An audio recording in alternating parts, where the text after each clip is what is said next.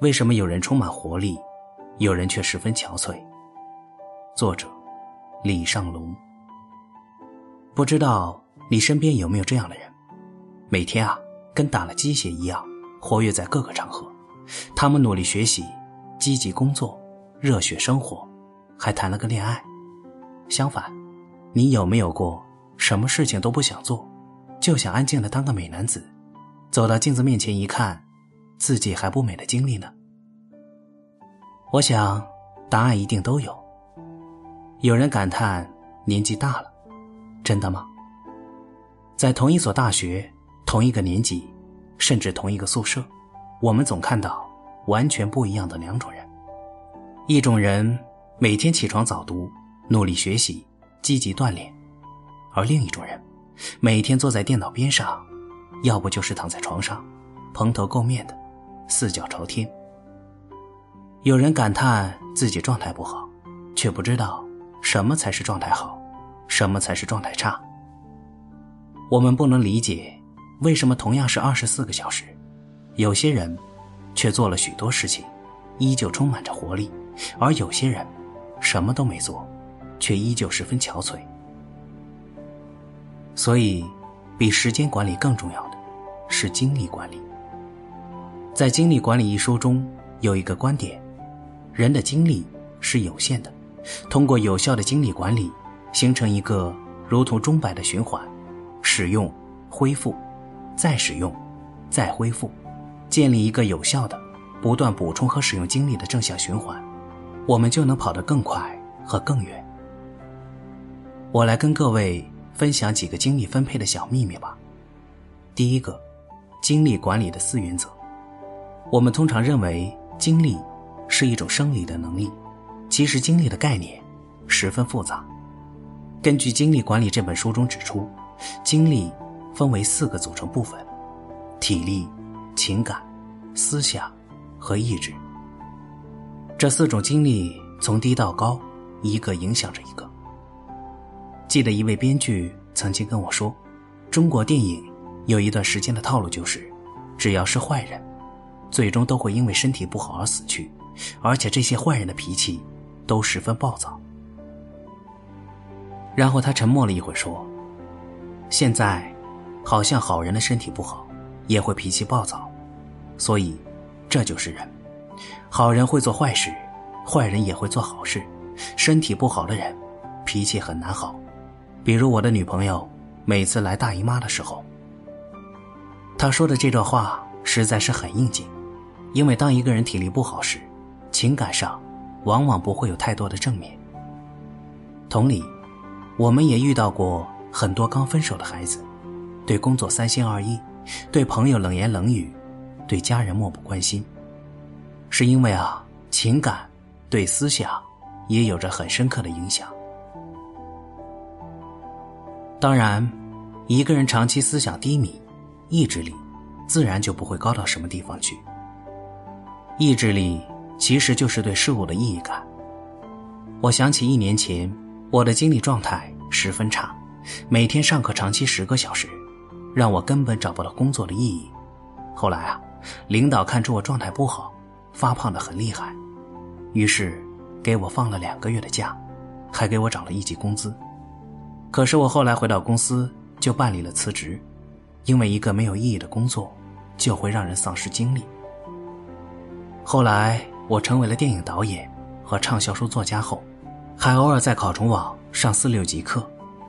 学生开玩笑的在课堂上说：“龙哥是一个被四六级听力耽误的青年作家。”但从那时起，我的精力好了很多。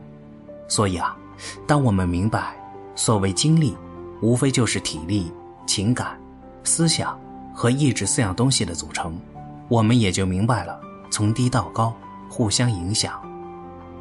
接下来，就让我们对症下药。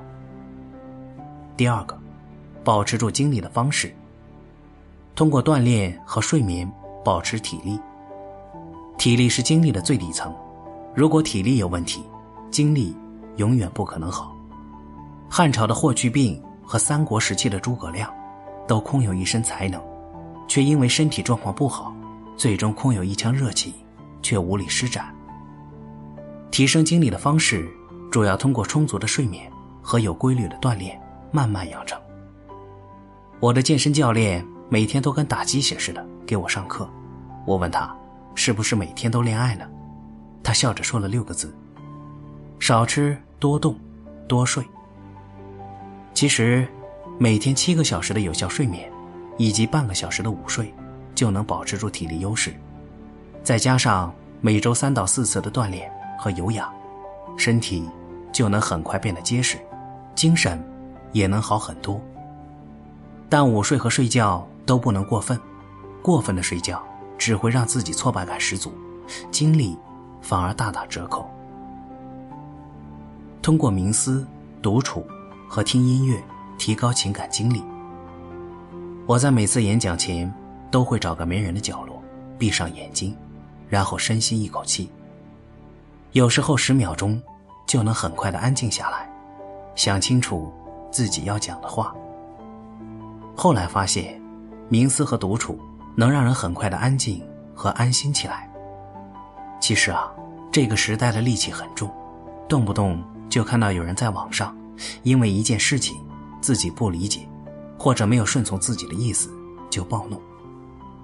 其实，当你闭上眼睛，开始冥想、独处，开始反思的时候，很多不愉快的感情都会消失，换来的是安静和平和。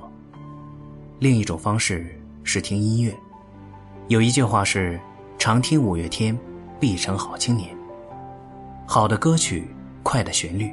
能让人心旷神怡，心情舒畅。就算是情歌，也能让你在痛苦中大哭一场。你要知道，哭出来总比憋着好受太多。通过切换思维，来放松思维。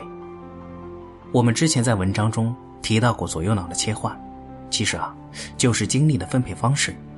左脑、右脑分别负责的是感性和理性的部分。切换的恰当使用。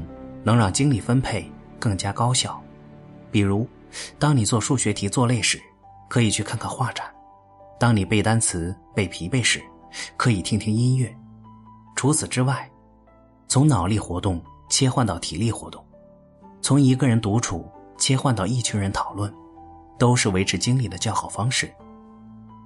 给工作和生活赋予意义，赚钱在一定程度上能提高人的幸福。但没有意义的工作和生活，无论赚多少钱，都会让人垂头丧气。二零一六年年底，知识 IP 这个概念开始爆红，许多所谓的大型知识 IP 开了一堆奇怪的课，开始赚钱。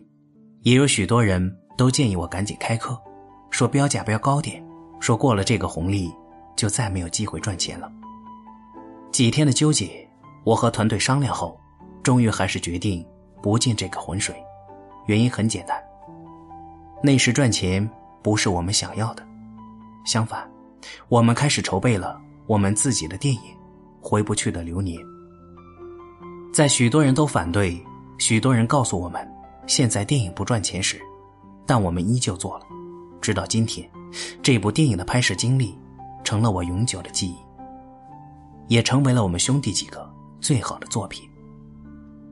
当生活和工作。被赋予了意义，我们忽然发现，即使没有钱，即使疲惫，精力也会变得无限。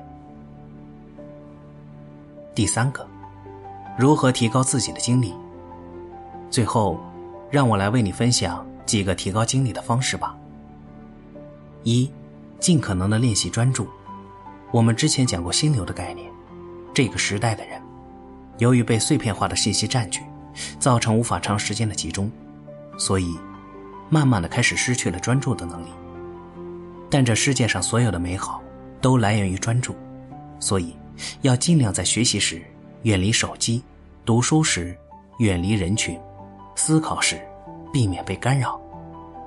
心流可以被训练，而且所有的专注在长时间的训练后，都会带来更好的精力。二，和正能量的人在一起。和正能量的人在一起，人不仅会心情愉快，更会有更多的可能性。直到今天，我团队所有人都有一个特点：不抱怨，不指责，做任何事情尽全力。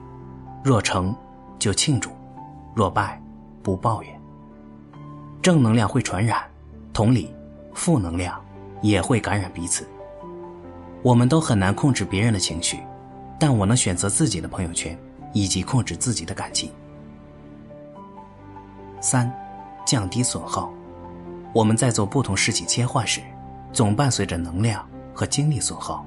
比如，你在刚学习结束去健身房的路上，路上的堵车就会消耗你的精力；比如，你在下课了去图书馆时，路上的行程就会损耗你的精力；比如，你在几件工作切换时，思维的转换就是精力损耗。